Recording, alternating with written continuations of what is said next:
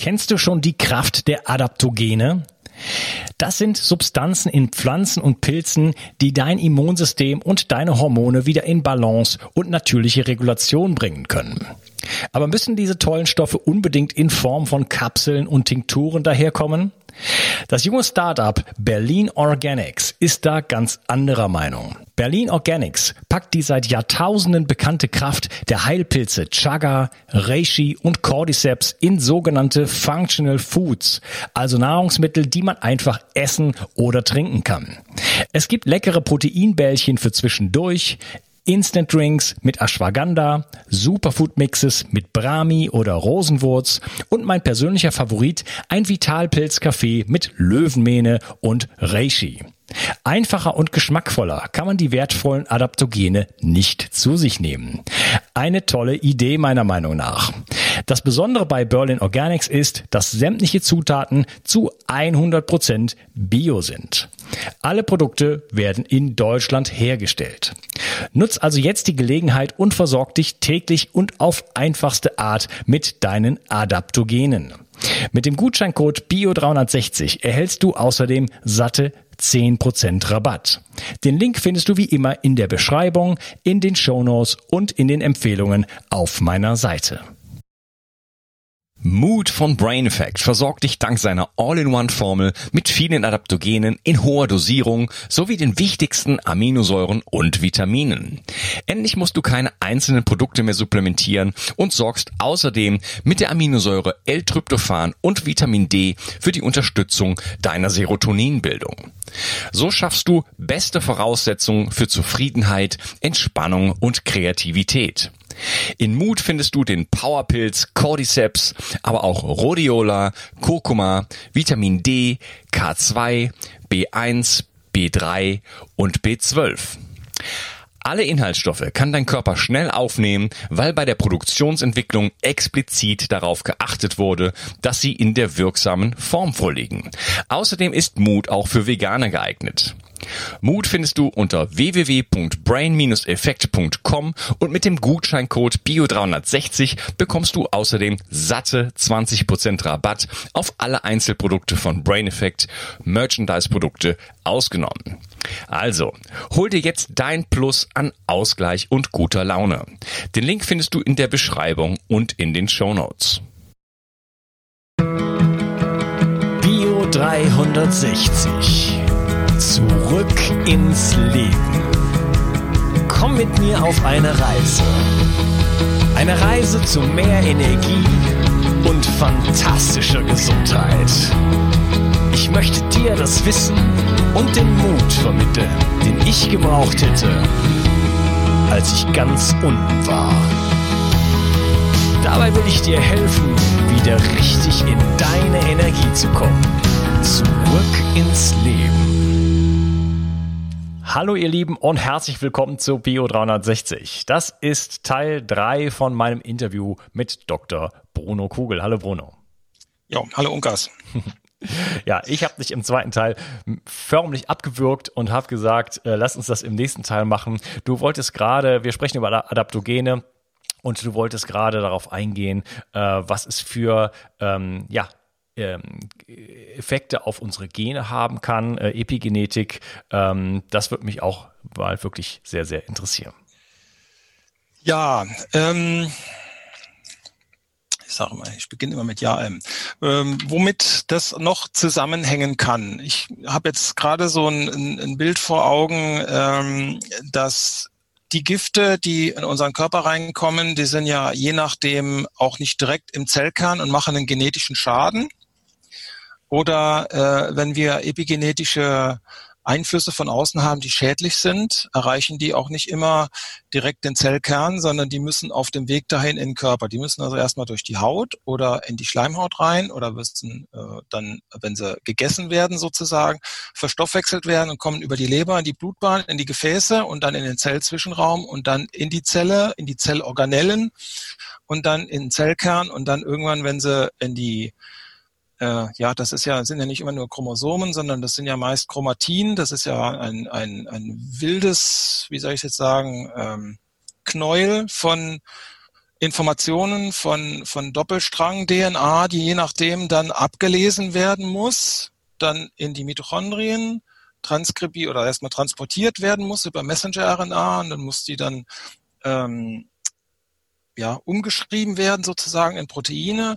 Und da finden ganz, ganz viele äh, Regulationsprozesse statt, die ja dann sagen, äh, okay, das Protein wird so ähm, oft auch produziert oder das wird so produziert und das wird gar nicht produziert und da werden halt Gene hoch und runter geregelt, die sehr unterschiedlich sind. Jetzt weiß man zum Beispiel, nehmen wir mal eine, eine, eine Sache, greifen wir mal raus. Äh, Vitamin D ist hormonell aktiv, das wirkt aber auch aufs Genom ein. Das wissen wir. Und zwar wird bei einer bestimmten Dosis werden bis zu 500 Gene, äh, soweit ich das in Erinnerung habe, innerhalb von wenigen Tagen hoch und runter geregelt. Davon irgendwie ich will es jetzt festlegen, also irgendwas mit 300 hoch und dann 100 runter. Also ganz äh, oder andersrum, äh, ganz viele verschiedene ähm, Vorgänge werden dann auch auf genetischer Ebene festgelegt. Und das ist nicht einfach zu verstehen und das ist auch nicht einfach in so einem, ich sage jetzt mal, so, so einen kleinen Podcast zu transportieren, was da eigentlich genau passiert. Das ist ein Beispiel dafür. Vitamin D wirkt ja auch aufs Immunsystem ein. Und da könnte man sagen, naja, das ist ein Adaptogen. Das stimmt auch in gewisser Weise. Und wenn wir äh, so ein Aronia einsetzen, das kann also auch zum Beispiel, wenn wir jetzt mal in Zellkern gehen, wenn solche Substanzen auch im Zellkern vorkommen oder da rein können, dann können die auch antioxidativ dieses Chromatin schützen, dieses Wollknäuel, damit da keine Gifte rein können. Oder wenn die da sind, dass die eben kompetitiv verdrängt werden, dass die keinen Schaden anrichten können dass die vorher wegkomplexiert werden oder eine unlösliche Form annehmen, so dass die Erbsubstanz eben nicht beschädigt wird. Das ist ganz, oder dass eben zum Beispiel ähm, freie Radikale, die können ja dann auch irgendwann äh, die, das Genom angreifen, die DNA angreifen, dass dieses Material eben nicht geschädigt wird. Das hängt mit dem Methylierungsgrad der DNA zusammen. Das hängt auch mit dem zusammen, wie dieses Chromatin in Form gehalten wird. Und da spielt Silizium eine ganz, ganz wichtige Rolle. Das ist so mein, mein Lieblingsspurenelement inzwischen. Genauso wie Niacin mein Lieblingsvitamin ist. Ich auto mich jetzt mal. ähm, das heißt, da werden auch gewissermaßen Anti-Aging-Dinge äh, ja, mit, mit einbezogen. Das ist die Frage, was ist Altern, was ist gesundes Aging sozusagen, was Healthy Aging? Ähm, wie können diese ganzen auch Abschreibevorgänge sozusagen geschützt werden? Und wie werden dann diese Telomere, das sind ja so diese, diese Streichhölzer, die dann irgendwann abbrennen, das sind die Enden der, der Chromosomen und wenn die abgebrannt sind, dann sterben die Menschen oder die Organismen. Also wie können die geschützt werden und ist es möglich, die zu verlängern? Und da gibt's halt verschiedene Sachen, die auch ja, äh, in, in zum Beispiel Aronia-Beeren drin sein können oder in grünem Gemüse oder in grünem Tee. Zum Beispiel, ich denke gerade an Indol-3-Carbinole, aber auch diese ganzen OPC, diese Antioxidantien, die teilweise hochpolymer sind, teilweise auch niedrig polymer und damit klein und damit auch äh, membrangängig, entweder dass sie passiv diffundieren können oder aktiv transportiert werden können, weil der Körper intelligent ist und weiß, okay, das ist eine körpereigene Substanz, die macht keinen Schaden, die kann helfen, die DNA zu schützen. Also der Methyl, der C1-Stoffwechsel hängt unter anderem an B6, B12, Folsäure. Da sind immer noch ein paar andere Sachen, die da auch eine Rolle spielen. Mhm, okay, das heißt, wir, das heißt, ähm, jetzt um mal das zusammenzufassen, äh, Adaptogene sind äh, letzten Endes auch, ähm, ich sage jetzt mal, epigenetische Faktoren, äh, die einfach dabei helfen können, äh, unsere unsere eigene Genetik, unser eigenes Potenzial, sag ich jetzt mal, auf die Straße zu bringen. Ja, so könnte man, so könnte man das auch äh, sagen. Also dass es wieder in gesunde Bahn geht, auch zum Beispiel Rhodiola rosea, habe ich jetzt äh, mich auch ein bisschen schlau gemacht im Vorfeld natürlich dem wird also auch eine Anti-Aging-Eigenschaft zugesprochen. Und dem wird auch zugesprochen, dass es zum Beispiel äh, na klar, natürlich klar bei Erschöpfung und bei Burnout, also den ganzen assoziierten Erkrankungen helfen kann, unterstützen kann. Sicher nicht alleine, das ist auch ein wichtiger Punkt. Deswegen hatte ich im zweiten Teil gesagt, so ein Netz und doppelter Boden. Ähm, man könnte das auch eine Art, als eine Art Grundversorgung auch ansehen.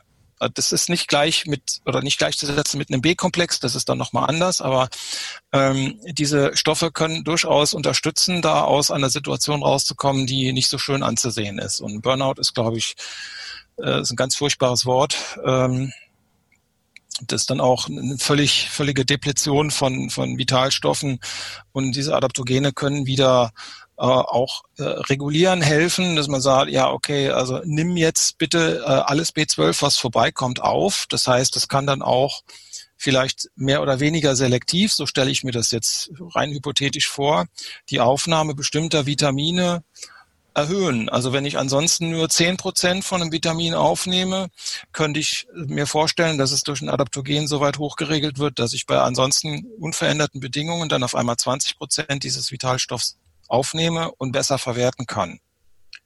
Also so in, in diese Richtung. Das ist also, diese Adaptogene können dann auch ähm, ein genetischer, ein molekularer Schalter, sage ich immer. Also genetischer Schalter heißt, über die Genetik, also auch über die Epigenetik. Also Epigenetik ist alles, was äh, zwischen der Genetik und unserer Umwelt steht. Also man könnte auch sagen, Epigenetik ist eine Art Umweltmedizin im positiven oder Umwelttoxikologie, äh, die wir im weitesten Sinne mit unserer Umwelt in Verbindung haben. Und das können wir in die richtige Richtung lenken. Jetzt sind natürlich verschiedene, wie auch schon angesprochen, verschiedene Stoffe unterschiedlich potent. Also dieses, dieses Brahmi sollte man zum Beispiel nicht, das wirkt dann noch besser als Ashwagandha. Habe ich mir dann auch sagen lassen. Fand ich auch interessant. Aber das ist nicht das Gleiche. Das ersetzt es also jetzt nicht, weil die Substanzen unterschiedlich sind, weil die Alkaloide teilweise nochmal einen anderen Einfluss auf den, auf den ähm, Organismus haben. Und da gibt's dann halt diese schon angesprochenen Schwerpunkte, die äh, dafür sorgen, dass, dass das eine halt mehr aufs Gehirn wirkt, das andere mehr aufs Herz wirkt, das dritte mehr auf äh, weiß ich nicht, Hormonsystem wirkt zum Beispiel, also auf diese Serotonin-Achse, auf die Tryptophan-Stress-Achse. Ja, vielleicht gehen wir mal ähm, kurz so ein bisschen so ein paar ähm, Adaptogene durch, die auch bekannter mhm. sind und äh, reden einfach mal ganz kurz darüber, was du hattest jetzt Rosenwurz, also Rhodiola, schon mal mhm. angesprochen mhm. als äh, als äh, potentes Mittel für für für Burnout. Also Burnout mhm. ist ja ein Versagen sozusagen ja. der, der gesamten äh, Stresshormone. Das hat auch mit Nebennierenschwäche zu tun. Und ja. hier kann man also wieder regulierend sozusagen einwirken. Du hattest jetzt zum Beispiel Ashwagandha ähm, angesprochen. Was mhm. äh, das ist? Du hattest eben schon ein paar Mal gesagt Schlafbeere. Ich kenne Ashwagandha als die Schlafbeere. Achso, Ashwagandha ist, habe ich was Falsches gesagt? Ashwagandha ist die, äh, das Ashwagandha ist die Schlafbeere, ja. Hm. Vitania somnifera heißt die. Ach so, das hattest du hast Und Rhodiola rosea ist das Rosenwurz. Okay, du hast einfach den lateinischen. Äh, ja, ja. Ja, okay, alles klar. Also wir reden von Ashwagandha. Genau, was, äh, was kann man, was, was kann Ashwagandha? Ashwagandha ist in der ähm, Ayurveda hat eine relativ, ja, eine, eine, eine, gute Tradition. Das ist aber die, genau die Sache, die relativ wenig in Studien erforscht worden ist bisher. Jetzt muss ich mal meinen, meinen schlauen Zettel bemühen. Ja, die Chloelia hat übrigens auch danach gefragt und sie fragt auch danach, ähm, wie man es einnehmen kann oder ob es müde macht. Soll man es kurz vorm Schlafen nehmen oder ist es doch aufmunternd? Ashwagandha kann man ähm, äh, jetzt muss ich mal gerade überlegen. Also Ashwagandha kann man äh, auch abends nehmen, also jetzt ähnlich zum Beispiel wie 5-HTP oder Tryptophan an sich. Ähm, das kann man auch, also ich würde es vielleicht nicht direkt vorm Schlafen gehen nehmen, vielleicht eine Stunde, anderthalb davor vorher, damit es ein bisschen würde, Zeit, würde Zeit hat zu wirken. Damit es ein bisschen Zeit hat zu wirken, weil bis sich diese Sachen ähm, in der Wirkung entwickeln, muss ich, das ist natürlich auch dosisabhängig. Also wenn ich jetzt Ashwagandha, das meiste wird dann angeboten mit 500 Milligramm oder ein Gramm oder ähm, irgendwie so. Also das, das ähm, ist übrigens, hat einen weiteren Beinamen indischer Ginseng. Und es wirkt ähnlich wie Ginseng, aber und ist ein Nachtschattengewächs. Also diese ganzen ähm, auch Alkaloide, die da drin sind, die wirken beruhigend. Deswegen würde ich es auch nicht, äh, ich weiß nicht, also morgens würde ich das nicht einnehmen, mittags würde ich es, ja, also man kann es nachmittags und oder abends einnehmen, wenn man von der Arbeit nach Hause kommt, das, um runterzukommen. Das ist eine sehr gute Variante. Äh, von der Dosis her, muss jetzt auch aufpassen, ich nichts Falsches sage, würde ich es erstmal mit kleinen Dosierungen versuchen. Also es sind äh, in Studien, glaube ich, äh, soweit ich im Kopf habe, bis zwei Gramm äh, gegeben worden. Es ist allerdings nicht empfehlenswert, diese, diese Dosis voll auszureizen. Gegebenenfalls würde ich erstmal mit einer kleinen Dosierung anfangen und würde das mal ein paar Wochen machen. Also sagen wir mal zwei Wochen und schauen, ob sich da was tut. Wenn sich nichts tut, kann, sich die, kann ich die Dosis immer noch erhöhen. Mhm, ich würde ich würd auch nicht zu hoch gehen. Also ich kann das auch auf zwei Gaben dann äh, über den Tag verteilt, also dann eine nachmittags und eine meinetwegen abends vor anderthalb Stunden vom Schlafen gehen, kann ich die nehmen und äh, bin dann eigentlich auch auf der sicheren Seite. Also wenn ich dann innerhalb von fünf, sechs Stunden keine deutlichen Effekt habe, dann kann ich nochmal eine zweite draufgehen und kann dann sagen, okay, dann weiß ich auch, wie mein System darauf reagiert, dann bin ich auch auf der sicheren Seite. Also ich würde mich immer vorsichtig an sowas rantasten. Mhm. Ja, also das Spannende ist bei den Adaptogenen, wie jetzt zum Beispiel ähm, äh, Rhodiola, aber auch ähm, gerade der, der Schlafbeere, äh, Ashwagandha, dass man ähm, sowohl Sch Schlafeffekte haben kann, aber auch natürlich einfach äh, ausgleichende äh, Effekte am Tag. Ja? Das heißt, man, das, ja. das ist nicht, das ist nicht kein Schlafmittel in dem Sinne, nein, nein, dass, nein, nein. Dass, es, dass es mich jetzt runterfährt, ja? sondern es ist einfach äh, so, sorgt für eine, für eine Regulation, für eine Entspannung und daher äh, kann ich es auch, wenn ich äh, unter bestimmten Situationen einfach einen sehr, sehr hohen Stress sozusagen einfach ausgesetzt unterwegs bin, dafür auch benutzen. Ja, also das, das, äh, wie gesagt, diese, diese Anti-Stress-Wirkung, die ist ja sehr bekannt für eigentlich alle Adaptogene. Insbesondere Ashwagandha wird halt traditionell eingesetzt, um auch mental runterzukommen. Das heißt jetzt nicht nur im Schlafzustand versetzt zu werden, sondern wenn ich diesen Stress runterfahre, wenn die Nebenniere einigermaßen entlastet ist, dann hat das Auswirkungen auf andere Dinge. Also dann hat der Körper auch Kraft zum Beispiel, äh, die Hirnleistung zu verbessern und diese ganzen Reize des Tages zu verarbeiten. Das heißt, das wirkt dann nicht unbedingt in dem Sinne anregend, sondern erstmal beruhigend dass ich auch, das natürlich hat das auch eine, eine psychotrope oder eine neurotrope Wirkung, dass ich erstmal runterkommen kann, ohne jetzt gleich in Schlaf zu verfallen, sondern dass ich einfach nur ausruhen kann und mich irgendwie meinetwegen hinsetzen oder hinlegen kann und ein Buch lesen kann und kann mich auf das Buch konzentrieren. Das ist also auch äh, nicht nur jetzt, äh, wie gesagt, dass ich da jetzt direkt einschlafe. Ich nehme das Ding zum Einschlafen und dann gut ist, ja, und dann schlafe ich und dann bin ich morgens wieder fit. So einfach ist es nicht. Mhm, ja, also diese Substanzen können auch dazu führen, dass ich einfach ja mein Stressniveau senke, in Entspannung komme, vielleicht den Parasympathikus mehr aktiviere und dadurch letzten Endes mehr Energie wieder habe. Ne? Das, ja, ist, das ist so ja. fast schon, also kein Paradox, aber es wirkt wie ein Paradox, dass man durch etwas, was einen runterfährt, eigentlich letzten Endes ähm, äh, langfristig auch einfach mehr Energie gewinnen kann. Ja, ich verbrenne ja nicht überall gleich viel Energie am, am gleichen Ort. Das ist ja unterschiedlich. Also wenn ich jetzt zum Beispiel die, die gesamte TCM oder auch die, die Ayurveda ist darauf ausgerichtet, die Nierenleistung zu stärken, das Nierenski zu stärken, das Milzski zu stärken, zum Beispiel. So, und wenn ich diese, das, die, die Nieren stärken kann, durch Ashwagandha stärkt mit Sicherheit auch die Nieren. Das hat auch eine Auswirkung auf den Blutdruck, ohne dass ich jetzt in die Studien so explizit reingeguckt habe. Ja, also erstmal werden auch alle, alle Pflanzen, das ist vielleicht auch wichtig, alle Pflanzenteile genutzt. Das ist gerade bei der Ashwagandha so, dass auch die, die, die Kirschen, das ist ja so wie eine Physalis und da innen, innen drin sitzt so eine Kirsche drin. Da ist die Frage, was, was setzt man davon ein? Und da wird alles, alles eingesetzt. Da wird auch die Wurzel eingesetzt. Und der Wirkmechanismus ist nicht ganz geklärt. Die Hauptwirkung ist tatsächlich auf die Nieren. Deswegen beruhigt es dann auch. Also die Nierenleistung ist dann auch nach Organuhr, die habe ich jetzt auch nicht ganz im Kopf, so, dass das abends insbesondere äh, runtergefahren werden kann, idealerweise. Deswegen auch Einnahme abends passt eigentlich ganz gut. Und dann hat man äh, ja gerade diese Vitanolide sind sehr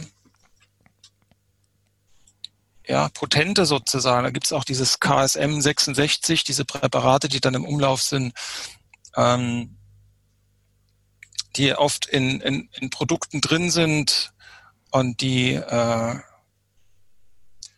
ja, Dosierung, das, das äh, habe ich schon gesagt, 120 Milligramm bis 2 Gramm. Und äh, ich gucke gerade, ob das das auch auf ja, zentralen Nervensystem Nee, Blutdruck spezifisch habe ich jetzt nichts gefunden. Also auf die Schilddrüse wirkt es zum Beispiel auch ein bisschen. Das kann man sich dann auch vorstellen, anhand dessen, dass das, der Stress runtergefahren wird, ohne dass ich mir das jetzt nochmal neu angeguckt habe. Weil diese Neurotransmitter, die auch den Stress im Gehirn machen, das ist ja Cholin, Acetylcholin und die Acetylcholinesterase, die das alles wieder spaltet. Ähm, wenn die überaktiv ist, dann habe ich also eine schlechtere Nervenübertragung und wenn ich dann schlechteren antioxidativen Zustand habe, das äh, ist auch beim Silizium zum Beispiel so, dann habe ich also so ein, quasi so einen Überzug wie bei einem Kondensator. Das ist ja ein Nerven, äh, Zelle sozusagen, da ist dann irgendwie der synaptische Spalt dazwischen. Und wenn ich da viel Elektronen habe, dann wirkt es wie ein, wie, ein, wie ein Schmiermittel sozusagen, dass diese Nerven, dass es schneller knattert, dass die Nervenzellen also besser funktionieren und effektiver funktionieren können. Das ist wie die Kondensatorleistung ist dann besser. Mhm. Und das kann auch in gewisser Weise, Brahmi kann das noch besser, ähm, zu besseren Erneuerungen von Nervenimpulsen führen. Normalerweise ist es so, wir lernen innerhalb von 72 Stunden, also die baumeln dann so locker rum, die, die neuen Neuronen sozusagen, und die vernetzen sich, die verknüpfen sich dann innerhalb der nächsten 72 Stunden fest. Und dann rastet das ein und dann haben wir wieder was gelernt. Das hat jetzt zum Beispiel, wenn wir jetzt bei Demenz das einsetzen, die haben ja ein vermindertes Kurzzeitgedächtnis. Wenn man das da einsetzt, könnte das dagegen wirken, dass also diese Lernfähigkeit wieder etwas verbessert wird und dass die auch besser ausruhen können und durch dieses Ausruhen, dass diese Plugs wieder äh, ausgelöscht werden sozusagen, könnte das das auch dahingehend weiter, weiter und wieder befördern. Mhm. Okay, spannend. Also ist, du hattest äh, gerade Brahmi schon mal angesprochen. Äh, Brahmi, Brahman, äh, die Weltenseele im Ayurveda. Ähm, ja.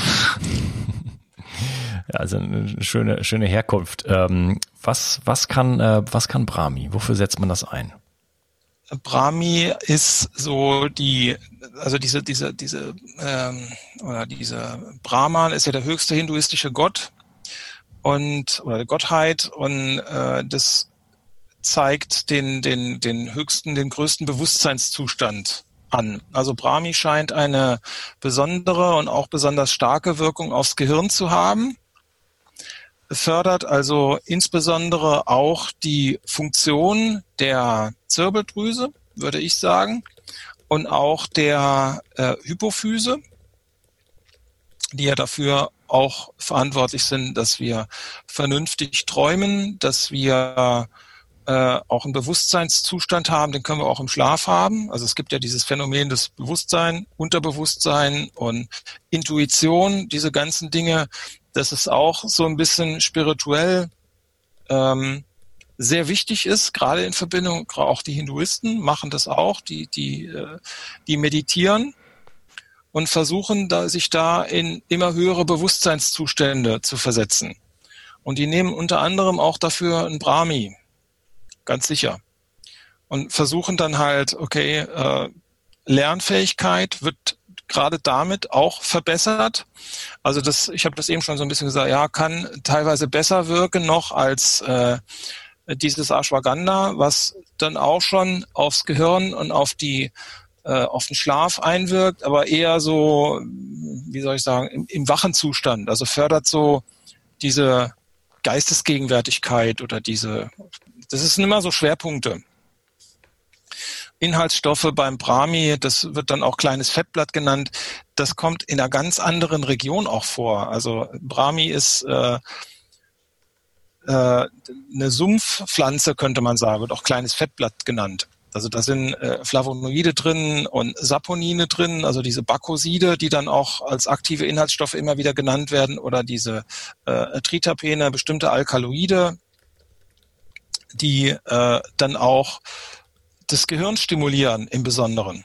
Also so wie eine natürliche Droge, könnte man sagen, in gewisser Weise. Es gibt ja noch andere Sachen, die dann auch bewusstseinserweiternd sind, aber wenn die synthetischer Natur sind, dann bitte die Finger davon lassen an der Stelle. Aber Brahmi wirkt dann tatsächlich auch, äh, ja, man könnte sagen, bewusstseinserweiternd im positiven Sinne. Mhm. Oh, spannend, das wusste ich nicht. Ja, das ist äh, eine, eine, eine durchaus äh, spannende Geschichte. Ja, in welche Dosierung müsste man da fort, äh, voranschreiten? Beim Brahmi nicht zu hoch gehen. Also da wird immer gesagt 250 bis, jetzt muss ich noch mal gucken, in meiner schlauen Zusammenfassung. Ähm, ja, es, es liegt so im, im Bereich im Allgemeinen. Das sind äh, um 250 Milligramm bis 500 Milligramm. Also da, da muss man auch ein bisschen aufpass, aufpassen. Das ist eigentlich das Potenteste von denen, die wir jetzt durchsprechen. Da sollte man nicht zu hoch gehen. Also mhm. da wurde in da steht kann also auch äh, zum Beispiel Gegenanzeigen sind zu langsamer Herzschlag oder eine Schilddrüsenüberfunktion, weil das wahrscheinlich sehr potent wirkt. Also da muss man ein bisschen aufpassen. Ich habe jetzt 250 Milligramm, 500 Milligramm oder vielleicht, wenn man es wird gerne auch in Smoothies eingesetzt, so maximal ein Viertel Teelöffel in so eine Portion rein. Ich würde nicht mehr nehmen. Und erstmal einmal am Tag ausprobieren, sonst, und gerade wenn man Probleme mit der Schilddrüse hat, bitte seid vorsichtig damit. Also das ist auch bei Kombinationen, wenn man nicht ganz, also wenn man sich nicht ein bisschen mit, mit Adaptogenen befasst hat, äh, ich bin da immer sehr, äh, ja, soll ich sagen, respektvoll den, diesen Dingen gegenüber. Mhm, okay. Ja, damit es nicht jetzt total ausufert, noch, noch ein paar ähm, Adaptogene würde ich gerne noch kurz ansprechen. Ähm, ich würde gerne mal über Reishi sprechen, äh, mhm. auch, auch dann, wenn ich bereits äh, mit dem äh, lieben äh, Philipp Rebens, Rebensburg. Rebensburg, ja. ja, genau. Ich dachte gerade, ich hätte den Namen falsch gesagt, stimmt nicht. Nee, nee, ist okay. mit, dem, mit dem guten Philipps Rebenburg, Rebensburg einen ähm, sehr langen Podcast zu dem Thema gemacht habe, sehr, sehr spannend. Äh, er hat auch ein schönes Buch dazu geschrieben wo ich sogar, ähm, äh, ein, wo ein Zitat von mir dann drin ist, was mich besonders okay. gefreut hat. Und ähm, aber nichtsdestotrotz in diesem Zusammenhang nochmal ähm, einfach Reishi als als Heilpilz mal äh, rausgreifen. Ähm, was kann Reishi? Reishi ist der Pilz der Unsterblichkeit. Äh, das wird so genannt. Oder Lingche oder Lingzi wird, je nachdem, wenn das eingedeutscht ist. Oder äh, der, der, wie heißt das, glänzende Lackporling, wie auch immer. Also so roter, roter Reishi wirkt. Es gibt verschiedene, aber der rote, der soll wohl am besten sein. Ähm, das ist, äh, der König der Heilpilze. Das, der, der wirkt eigentlich, man könnte sagen, spürbar gegen fast alles. So, der wird seit 4000 Jahren im Orient eingesetzt und äh, hat keine Ahnung, natürlich wird das auf, aus äh, biologischen Kulturen heute gezüchtet und das wird dann je nachdem, das hat der Philipp auch gesagt, ich habe den Podcast auch gesehen, äh, dass äh, verschiedene Teile auch dann eingesetzt werden können oder extrahiert werden können. Da gibt es Unterschiede in, man kann den ganzen Pilz einsetzen, man kann nur den Stiel einsetzen, man kann nur den Hut einsetzen. Wenn man das umdreht, kann das sogar noch Vitamin D produzieren. Das wusste ich auch, das war auch interessant. Also hat es dort äh, Glykoside und äh, auch Alkaloide und jede Menge ähm, ja, jede Menge Vitalstoffe und auch zum Beispiel, das wird immer äh, sehr kontrovers diskutiert, ob da organisches Germanium auch drin ist. Die, was, also Organ Germanium hat eine sehr starke Wirkung aufs Immunsystem zum Beispiel ähm, Reishi kann den Blutdruck senken. Das wird bei Borreliose eingesetzt. Es ist gefäßerweiternd. Das ist diese Geschichte mit Covid-19. Da wird ja gesagt, ja, das kann in diese ACE-Geschichte einwirken und dann macht das irgendwie die Gefäße kaputt. Ähm, es kann das Herz stärken. Das ist eine ganz, ganz wichtige Sache. Äh, das Herz ist unser stärkster Motor und da wird am meisten ATP verbrannt. Das ist auch bei anderen Adaptogenen so, also zum Beispiel Rhodiola rosea wird's enorm, wirkt enorm herzstärkend. ähm, dann kann es schlechte, also das LDL-Cholesterin senken, das HDL kann es erhöhen, äh, es kann die Gefäße reinigen, kann das Thromboserisiko damit senken, äh, kann zum Beispiel auch bei Tinnitus eingesetzt werden, äh, hat eine immunstimulierende Eigenschaft, also bei Leuten, die, ein Auto, die eine Autoimmunerkrankung haben, die können das auch einsetzen. Es ist schleimhautregenerierend. Ähm, was habe ich jetzt noch? Äh, wirkt auch auf die, auf den Takt sozusagen dieses ähm, des Herzens positiv ein, dass das wieder in gesunde Bahnen geregelt wird. Also wenn ich dann ähm, ja, zum Beispiel einen zu schnellen Herzschlag habe, der nicht kräftig genug ist, dann kann der verlangsamt werden und wieder in eine gesunde Balance kommen. Ähm, dann zum Beispiel, also was, was bei Autoimmunerkrankungen, also balanciertes Immunsystem, klar, und verhindert überschießende Informationen, äh, überschießende Reaktionen oder kann die bremsen. Mhm.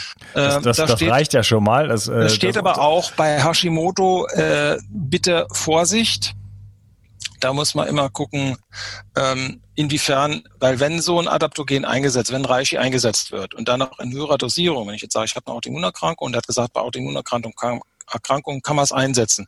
Und dann setzen die direkt höhere Dosierung ein, dann haben die die Nebenwirkung ihres Lebens. Also da bitte vorsichtig anfangen und äh, von einem Therapeuten begleiten lassen, wie viel man nehmen kann. Europäische Dosierung beim Reishi sind zwei bis drei Gramm, den kenne ich relativ gut. Asiatische Dosierung sind vier bis sechs Gramm und mehr. Man hat also auch schon Leuten 10 Gramm gegeben für einige Monate mit äh, ziemlich dramatischen Infek äh, Effekten.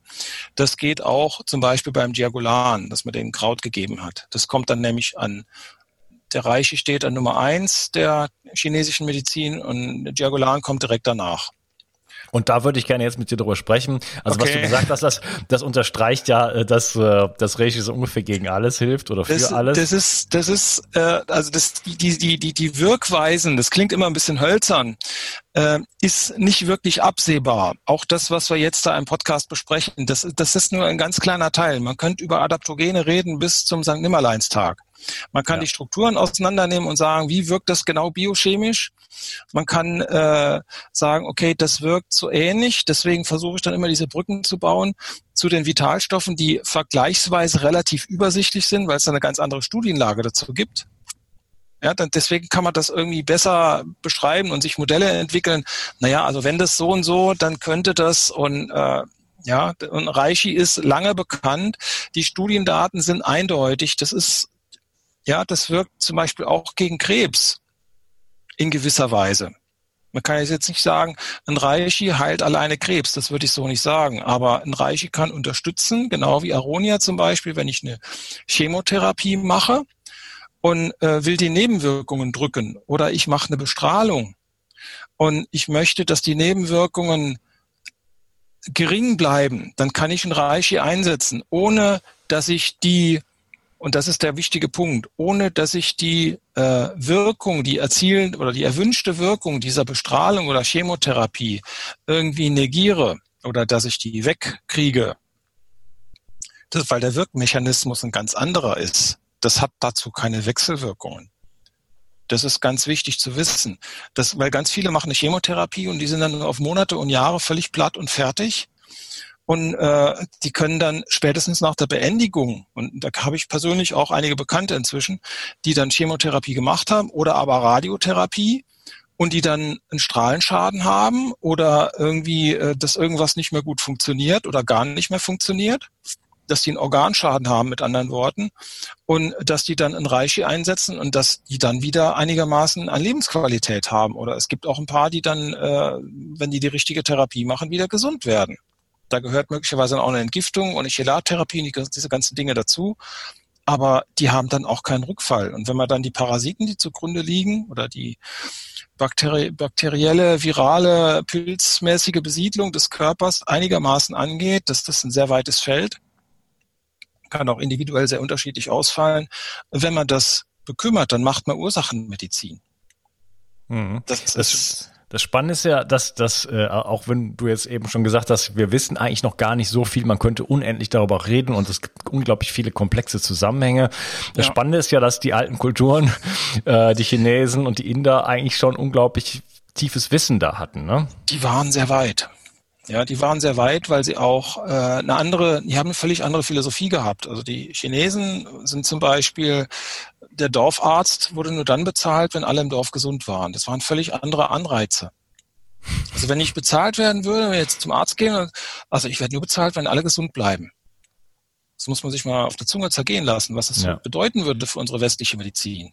Ja, das sind, das sind nicht irgendwie, ich gehe dahin und krieg, ich, will, ich möchte jetzt keine Ärzte angreifen an der Stelle. Man, manchmal ist ein Blutdrucksenker sinn, Senker sinnvoll. Also wenn ich eine Hochdruckkrise habe, dann bitte irgendwie keine Experimente machen oder so mit, mit, mit homöopathischen Mitteln. Das kann wirken, aber wenn man sich nicht auskennt, kann das auch nach hinten losgehen. Also wenn ich etwas habe, was innerhalb kurzer Zeit meinen Blutdruck senkt, Akutmedizin rettet Leben, jeden Tag. Das ist überhaupt keine Frage. Nur wie weit setze ich das ein?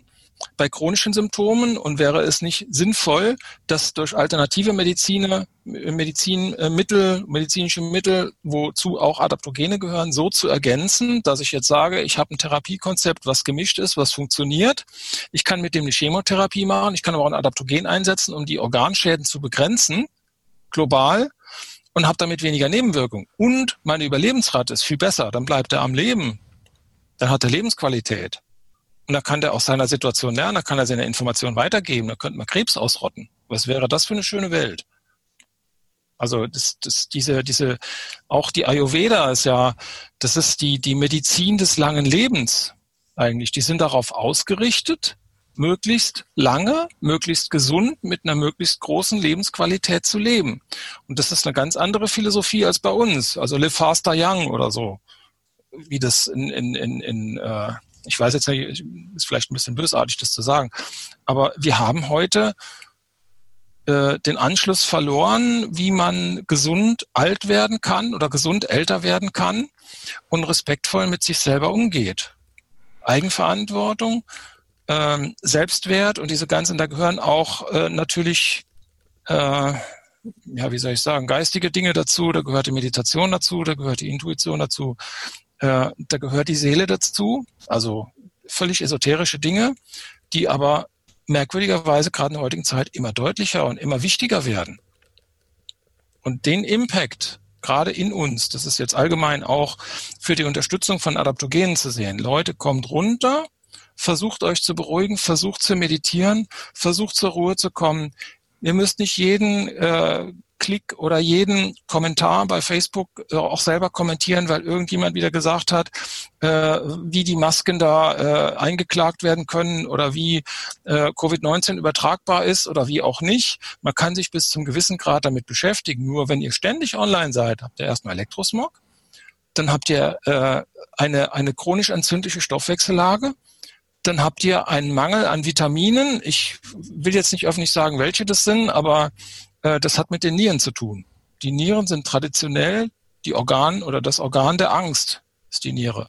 Und das Herz auch. Das heißt, wenn man irgendwas auf Herz und Nieren prüft, dann, und wenn man dann äh, irgendwie permanent im Angstzustand ausgesetzt ist, dann kann man davon ausgehen, äh, dass man ja, irgendwann ängstlich ist und panisch ist und nicht mehr gut schläft und äh, auch infektanfällig ist, was, was äh, die, die Gefäß, Herz- und Gefäßerkrankungen angeht. Und hirnorganische Erkrankungen, das sind ja auch Gefäße.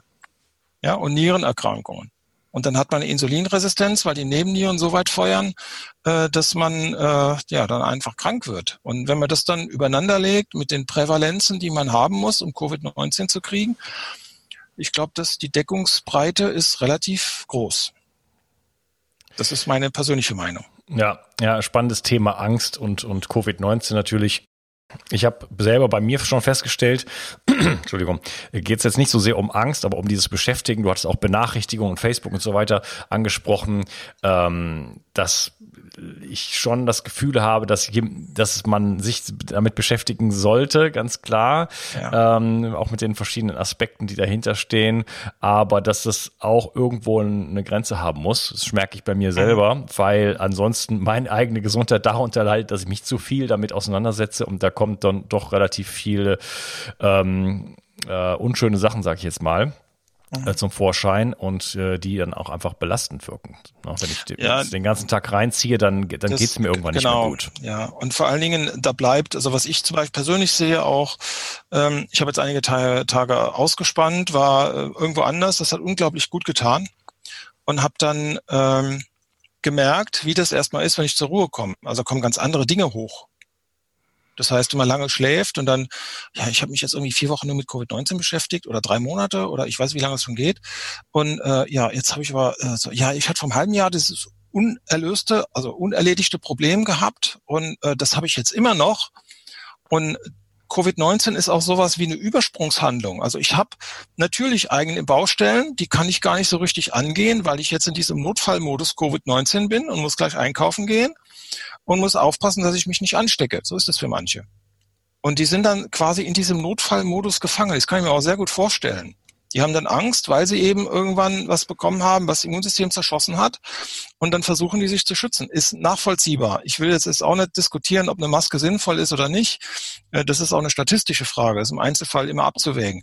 Aber äh, die, dadurch, dass ich mich mit diesem, mit diesem Coronavirus nur beschäftige, und zwar sehr, sehr lange am Tag, zehn, zwölf Stunden teilweise. Ich sehe, was die Leute schreiben und ich sehe, ich rede auch mit den Menschen äh, und ich weiß, was sie davon halten.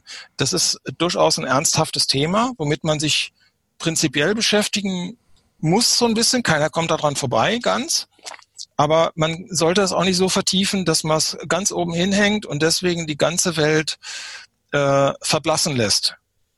Weil der Coronavirus jetzt so mächtig ist, dass er uns alle töten wird. Also so, so bitte nicht. Und wir wissen, das Leben ist tödlich, keiner kommt hier lebend raus, aber äh, auch diejenigen nicht, die das möglicherweise alles veranstalten hier. Aber ähm, es ist so, dass wir Freude am Leben haben müssen. Ja, das ist, das ist unser Lebensziel. Und mhm. dass wir einigermaßen glücklich sind, Glück können wir nur selber bauen. Und wenn wir in Angst sind und wenn wir in, in, in, in Panik sind und im Notfallmodus sind, können wir niemals glücklich werden. Und dann können wir niemals Lebenszufriedenheit und auch keine Selbstakzeptanz erreichen, weil dann, dann negieren wir uns selber. Das, das, das ist ganz furchtbar. Also äh, wenn ich jetzt sage, das ist so, so, so ähm, esoterisch gesehen, das ist sehr, sehr negativ besetzt und hat eine, eine unglaublich negative Energie die einen Impact hat, was sich dann auch immer weiter befördert, weil die Leute das dann wie ein kleiner Köter dann immer nur noch dran zerren und ah, das ist so schlimm und das ist so, und die, die ziehen sich dann hoch und, und spielen sich in Negativspiralen auf, die, die ihnen selber nicht gut tun. Und wenn sie dann darauf aufmerksam gemacht werden, sagen, ja, eigentlich stimmt es, wenn man mit denen mal in Ruhe reden kann. Ja. Das, das ist eine Entwicklung, die ist nicht gut. Und die Verbindung zu diesen ganzen Adaptogenen, die sind, die, die Wirkung ist wunderbar. Die gibt es seit Jahrtausenden. Das ist bei einem Reichi so, der hilft quasi, also den kann man, ich will jetzt nicht sagen pauschal, fast immer einsetzen, aber in den aller, allermeisten Fällen tut er was. Habe ich selber auch an mir festgestellt. Vor allen Dingen, wenn man in Kombination mit anderen Sachen noch einsetzt, ich habe es damals mit Maitake eingesetzt. Ich habe Mischung mit Cordyceps schon ausprobiert. Ich äh, setze es auch regelmäßig mit dem Diagolan zum Beispiel ein. Rosenwurz hatte ich einmal ganz kurz genommen, hat mir auch sehr geholfen. Ashwagandha kenne ich so nicht, muss ich ehrlich sagen. Und Brahmi kenne ich so auch nicht. Da habe ich aber von anderen schon sehr, sehr viel gehört. Mhm. Okay, vielleicht noch ganz kurz, äh, wir sind ja schon, haben schon einiges auf der Uhr. Äh, vielleicht noch, ja. noch, kurz zu Giagolan was sagen. Ich wollte nur noch kurz einwerfen äh, zu dem Corona-Thema und so. Wissen ist ein schmaler Grad. Also auf der einen Seite, äh, also diese ganze Angstgeschichte, das ist das eine. Äh, mich interessieren viele Hintergründe. Ich habe ein paar Podcasts dazu gemacht, die mich auch viele Zuhörer gekostet haben.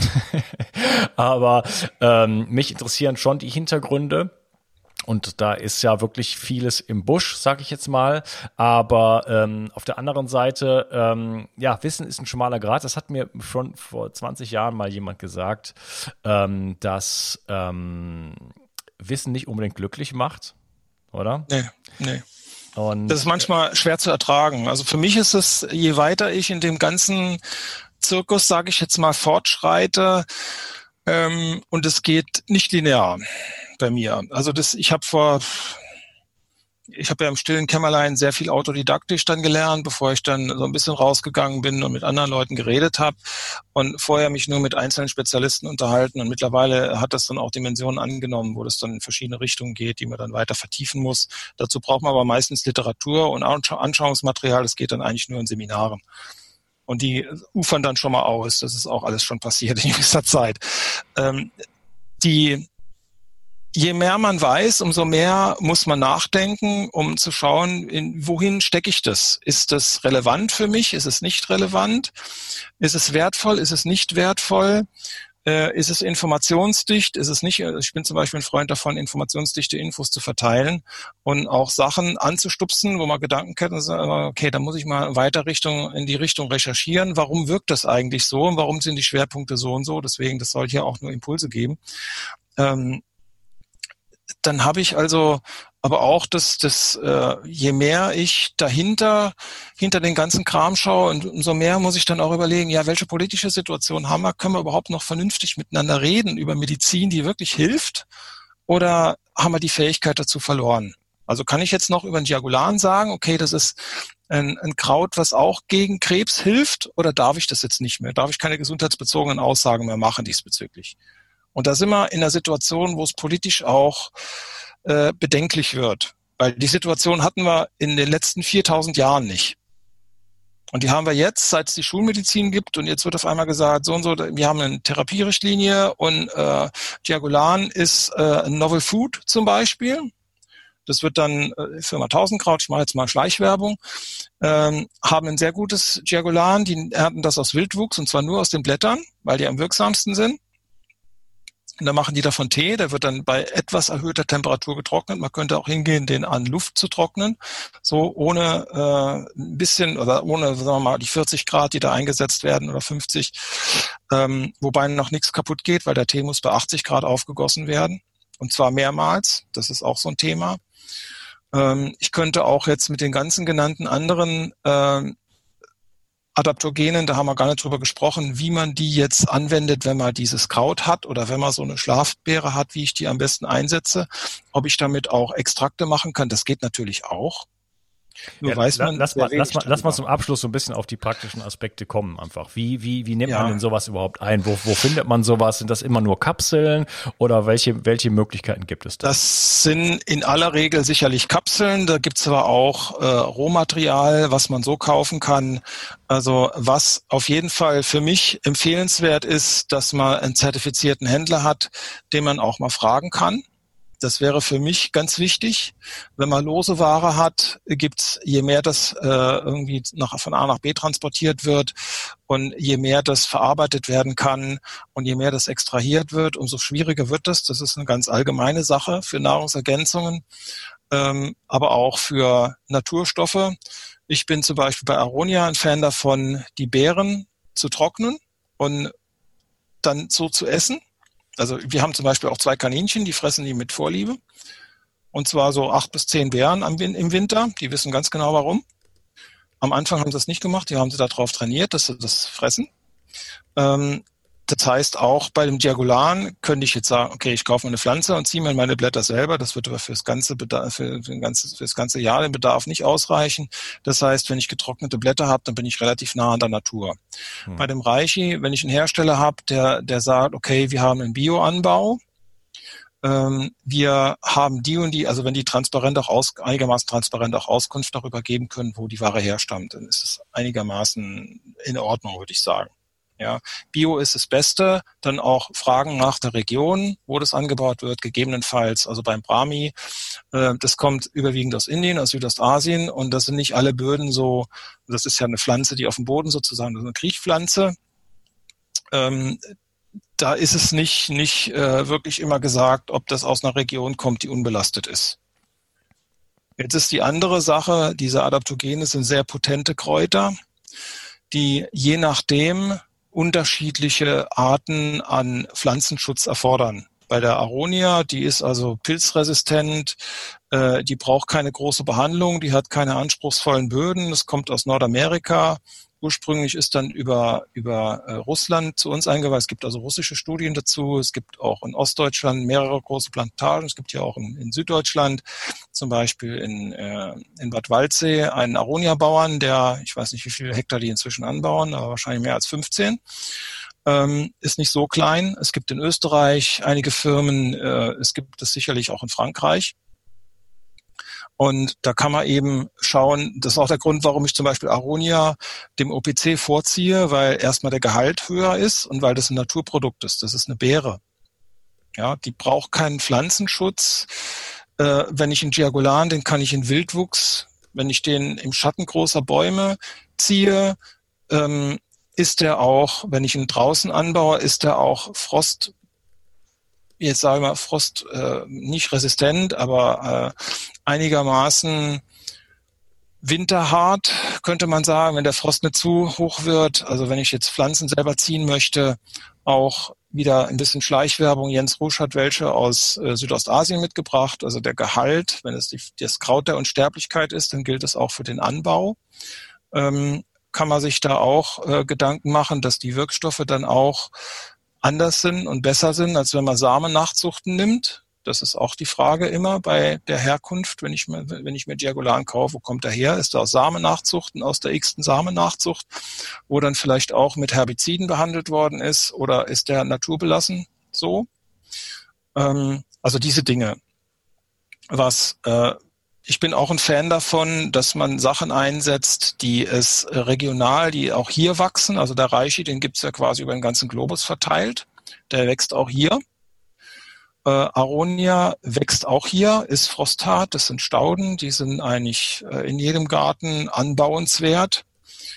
Ähm, dann ja, dieses äh, das Brahmi, das gibt's halt nur in Tropen. Da weiß ich auch nicht, ob wir Menschen eigentlich überhaupt epigenetisch darauf ausgelegt sind, das zu nehmen. Auch bei der Ashwagandha ist es so.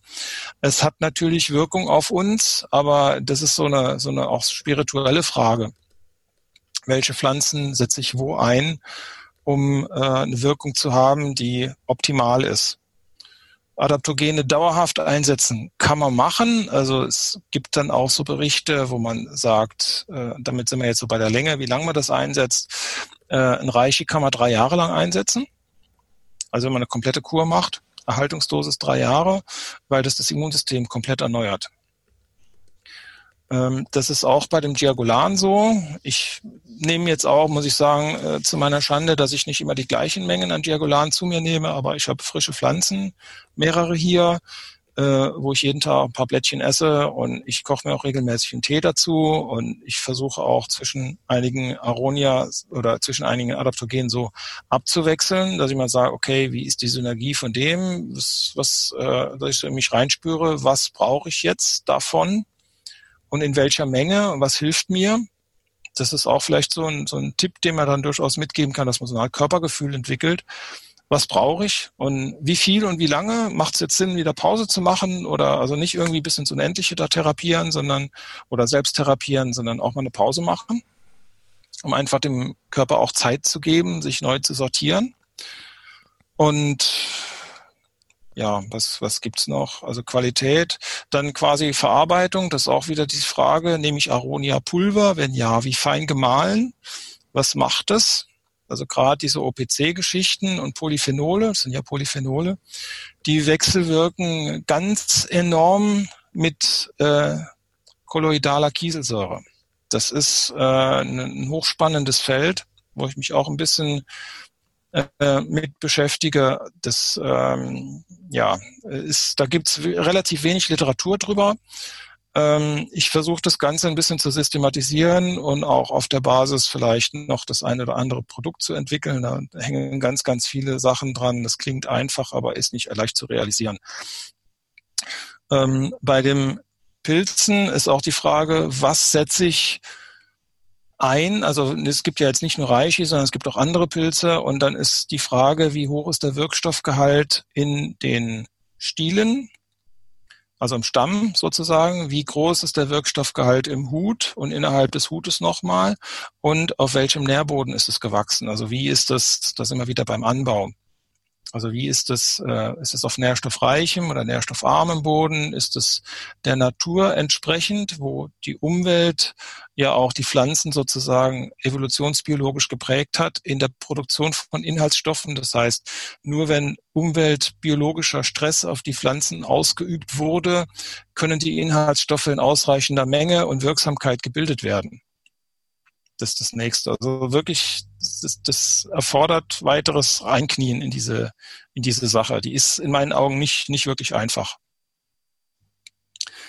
Ähm, dann äh, bei ja. vielen Sachen, auch jetzt beim, beim Diagolan ist es so, dass äh, Saponine sehr, äh, ja, das sind seifenartige Stoffe, die sind fett- und wasserlöslich und die können, wenn man das zum Beispiel in einer, in einer Kaffeekanne aufgießt, die vorher schmutzig war, dann wird das damit sauber.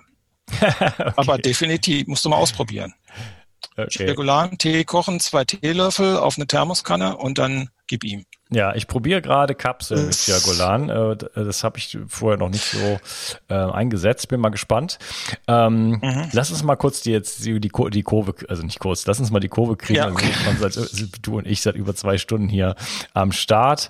Ähm, das heißt, wir haben einfach verschiedene Darreichungsformen sozusagen. Also wir haben Kapseln, es gibt äh, äh, Extrakte, Tinkturen, hattest du jetzt noch nicht angesprochen. Man kann das natürlich auch irgendwo selber machen, ja. versuchen da. Ja, also die meisten, die meisten Tinkturen gibt's wahrscheinlich äh, selber, weil die auch nicht unbegrenzt haltbar sind. Also am, ähm, haltbar, am besten wären frische Früchte beziehungsweise frische Pilze in meinen Augen. Wenn das nicht geht, kann man die Sachen trocknen. Wenn das schonend getrocknet ist, dann kann man es definitiv auch nehmen. Und dann ist es auch haltbar. Und äh, ansonsten, also manche Sachen, ich weiß jetzt nicht, ob Brahmi oder, oder andere, ob das lichtempfindlich ist. Also Aronia-Saft, den sollte man äh, im Dunkeln aufbewahren, ähm, weil die auch alle sehr stark antioxidativ sind und gerade bei den farbigen würde ich sagen, ja, die sind auch lichtempfindlich, also die sollte man nicht der direkten Sonne aussetzen und an einem kühlen Ort oder im Vorratsraum oder im Schrank ist es, ist es okay. Mhm, okay. Dann gibt's noch ähm das, also die äh, Adaptogene kommen ein bisschen in Mode und das finde ich auch ganz gut.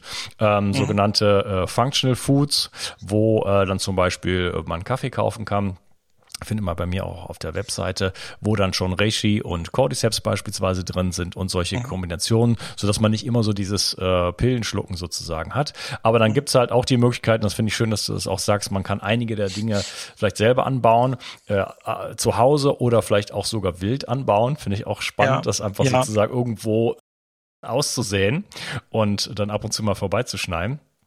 Ähm, da hat man also viele, viele Möglichkeiten, auch da sehr, sehr, ich sage mal, kostengünstig äh, sich damit zu versorgen. Ne? Ja, definitiv. Also es gibt ganz, ganz viele Sachen, die eine ganz tolle Wirkung haben. Äh, da muss man sich nur ein bisschen schlau machen. Also es gibt relativ viele unabhängige Portale, äh, wie zum Beispiel heilkräuter.de, wo man dann äh, schauen kann, also sich zumindest eine Übersicht darüber zu verschaffen, äh, was ist alles anbaubar, was hat eine gesundheitliche Wirkung. Und diese ganzen Unkräuter sind natürlich auch, du hast ein Wildkräuterprodukt auch entwickelt mit Lebenskraft pur zum Beispiel. Also dass diese Wildkräuter auch in der Natur so zu ernten sind. Wie gesagt, beim Löwenzahn zum Beispiel fällt mir gerade ein oder Spitzwegerich. Frisches Blatt ist am besten. Wenn das nicht geht, trocknen. Man kann einen Tee davon machen. Äh, man kann auch das Getrocknete so futtern. Schmeckt zwar ein bisschen dann fad, muss man dann halt, oder keine Ahnung. Äh, man kann es aber auch so essen als Salat oder also das ist vielseitig einsetzbar und in getrocknetem Zustand. Wenn man einen Garten hat, baut's an. Also guckt, guckt euch die Sachen an. Ähm, und es gibt auch Adaptogene, die hierzulande sind, die, die nicht als Adaptogene gelistet sind, aber definitiv so wirken. Ja. Das gibt's auch. Wildkräuter also, pur ist übrigens auch ein super Gewürz, ähm, sehr populär ja. bei, meiner eigenen Tochter. Ich tue es mir selber zum Beispiel in die Knochenbrühe. Ähm, sie nimmt's äh, aufs Gemüse, ja. auf, auf, den Reis, auf alles Mögliche. Das ist unglaublich viel, äh, ähm, vielseitig ähm, das, einsetzbar. Ja, das ist vielseitig einsetzbar und wenn man jetzt, äh, ich weiß nicht, ob du Aronia-Saft, ob du, ob, ob, du den zugänglich hast, du musst es mal machen, dass du Aronia-Saft mit, mit Gewürzen versetzt. Mhm. Das geht. Aronia-Saft mit Zimt zum Beispiel. Also ich mache immer äh, verschiedene Kreationen auch mit Gewürzen oder mit, wo ich dann zum Beispiel in Diagolan lässt sich auch Ingwer reinmachen. Auch das schmeckt. Bei manchen, wenn die dann leicht süß schmecken, es ist ja so, dass die meisten Adaptogene, da bin ich jetzt gar nicht drauf eingegangen, aber die meisten schmecken bitter. Und bitter ist in der TCM die Geschmacksrichtung süß, also das, was wir eigentlich bräuchten. Nicht nur für die Leber nicht nur für die Galle, nicht nur für die Bauchspeicheldrüse, sondern auch für den Magen, für den Darm. Wir brauchen Bitterstoffe. Deswegen ist es eine Geschmacksrichtung, die wir haben. Also nicht nur süß, Salz und äh, was ist das? Süß, Salz, bitter und scharf oder so? Was haben wir noch als Geschmacksrichtung? Und Umami oder so. Aber wir brauchen auf jeden Fall auch diese Bitterstoffe. Und äh, zum Beispiel Diagolan, das ist jetzt das nächste, das schmeckt auch nicht bei jedem gleich. Diagolan schmeckt bei mir ein bisschen süßlich und eigentlich gar nicht bitter. Mhm. Und wenn ich das jetzt mit anderen Dingen mische, dann schmeckt das nochmal anders. Schmeckt das eigentlich noch leckerer. Und wenn ich jetzt, ich weiß nicht, das Wildkräuterpur habe ich jetzt selber noch nicht ausprobiert als Tee, müssten wir auch mal gucken, was da für ein Kräutertee rauskommt. Wenn man das eine gewisse Weise oder eine gewisse Weile aufgießt sozusagen. Auch bei dem, bei dem Reishi, das ist vielleicht noch äh, wichtig zu wissen, bitte nicht über 60 Grad erhitzen, weil sonst diese ganzen, äh, äh die, die, ganzen, ähm, wie heißt es, die Glykoside kaputt gehen. Also die Inhaltsstoffe gehen teilweise, also auch die, die Triterpene, die gehen kaputt. Deswegen 60, 65 Grad, das ist so der Punkt, wo die ganzen Proteine auch denaturieren und zwar irreversibel. Das ist bei dem Reiche nicht gewünscht. Das ist bei anderen Heilpilzen auch so. Da muss man jetzt, könnte man jetzt wieder jedes durchgehen und wie gesagt, das ist ein unendlicher Wald. Beim Diagolan sind sie ein bisschen temperaturstabiler. Der wächst, wie gesagt, auch hier in der Kultur obwohl er eigentlich in Südostasien beheimatet ist. Ob dieselben Inhaltsstoffe in der Menge gebildet werden wie in Südostasien, sei dahingestellt, aber der kann sich auch in gewisser Weise anpassen. Da gibt es auch Hinweise drauf. Ähm, ich habe also selber weiß 15, 20 Pflanzen und experimentiere da auch mit, mit Bodendünger rum. Das macht sehr, sehr viel Spaß und habe inzwischen einige gefunden, die, die ganz gut funktionieren. Und da kann man äh, sich selber auch so quasi sein eigenes Reich schaffen, weil Ästhetik hat es dann auch noch das kommt dann noch dazu. Also da hat man doppelte Freude dran. Und man hat dadurch, dass es, es vielleicht auch luftreinigend oder äh, sauerstoffspendend äh, in dieser Richtung, weil die meisten davon auch grüne Pflanzen sind. Reishi selber kultivieren geht so wahrscheinlich nicht, aber die grünen Pflanzen, äh, Rosenwurz, geht, das geht zum Beispiel auch. Die kann man auch hier kultivieren. Das geht, die ist frostsicher. Ja. Bei Ashwagandha geht's nicht. Ja, okay. So, da kann man also einiges machen und äh, seine eigene Umgebung verschönern und äh, ja, viel ja. für das für das eigene Immunsystem, für das für die für die Balance, äh, für die für die Stressbelastbarkeit äh, tun. Mhm. Also zusammenfassend Adaptogene äh, bringen uns in Balance, äh, helfen uns mit mit mit Stress, Immunsystem, äh, regulieren Hormone und bringen uns einfach unterstützen uns in der heutigen Zeit, die sehr viel, äh, ja, sehr viel Stress und nicht nur den, den psychischen Stress, sondern auch den, den äh, zum Beispiel den äh, Elektrostress, wie wir darüber mhm. gesprochen haben im ersten Teil, äh, auf uns einwirken, sozusagen uns einfach zu unterstützen und ähm, ja, uns zu unterstützen und das, Immun, das Immunsystem stärken einfach auch. Das ja. ist eine ganz, eine ganz wichtige Sache. Immunsystem das ist auch ein, ein sehr weitreichendes Thema, aber wenn ich zum Beispiel Stress reduziere, dann habe ich eine bessere Immunität. Ja, das, und das, das, das, das halt eben modulierend und nicht einfach nur äh, wild ja. irgendwas hoch und runter ja. fahren, äh, sondern einfach äh, ja den Mensch wieder dahin bringen, dass er im Balance äh, ist und do, so funktioniert, wie er eigentlich funktionieren sollte. Genau. Das ja. funktioniert auch langsam, also bitte keine Wunder erwarten. Wenn ich eine Modulation mache, eine Modulation dauert immer seine Zeit. Mhm. Aber es lohnt sich, das so lange auszuhalten, weil die überlieferten Wirkungen, die sind auf, auf, im Laufe von vielen Jahrhunderten entstanden.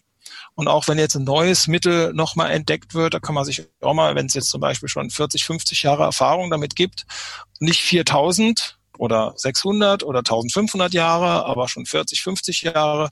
Das ist auch eine Datenbasis, wo man drüber nachdenken kann. Da kann man die Literatur dazu bemühen, was dazu geschrieben wird, kann sich sein eigenes Bild davon machen und kann überlegen, macht das für mich Sinn, ja oder nein. Das muss jeder selber entscheiden. Ja, wie lange denkst du, sollte man sowas äh, einsetzen?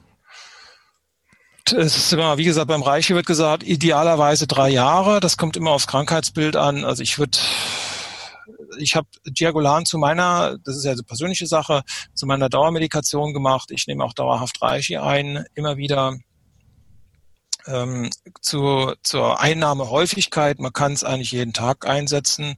Ähm, schadet nicht. Man kann auch mal eine Kur machen von einem sage ich jetzt mal, einen halben Jahr. Aber wenn man Adaptogen einsetzt, dann sollte man sich darauf einstellen, das drei bis vier Monate zu machen. Das mhm. macht Sinn. Also wenn man das kürzerfristige einsetzt, äh, der Effekt ist halt nicht wirklich spürbar. Ja, okay. Das war ist das, nochmal ein wichtiger meine, Hinweis, dass man da so ein bisschen einen langen Atem hat und nicht gleich sagt, ich habe ja. mir mal einmal eine Packung von irgendwas gekauft und ich habe nichts gemerkt. Ne? Ja, nee, das ist, das kann an vielen Dingen liegen. Also das kann an der Dosis liegen, das kann, das liegt meistens auch am Zustand des Immunsystems, das liegt an Ernährungsgewohnheiten das sind das viele, das sind dann Umwelt, spielen, äh, oder spielen Umweltfaktoren auch eine Rolle. Also wenn ich ganz, ganz viel Stress habe und bin ganz heftig übersäuert und wenn ich dann mal so eine Kinderdosis von, von äh, ja, Entschuldigung, aber äh, wenn ich da ganz, ganz wenig von irgendwas einnehme, weil ich so vorsichtig bin und dann sage ich nach drei Wochen, das hat nicht geholfen, ähm, ja, und dann frage ich dann, wenn die Leute dann zu mir ins Coaching kommen, ja, ähm, wie lange hast du denn schon XY? Ach, das habe ich schon seit 15 Jahren. Dann frage ich noch zwei, drei Fragen oder vier Fragen. Da bin ich relativ schnell der Meinung, äh, dass das erstmal die, die Dosis viel zu gering war und dass das Mittel nicht geeignet war.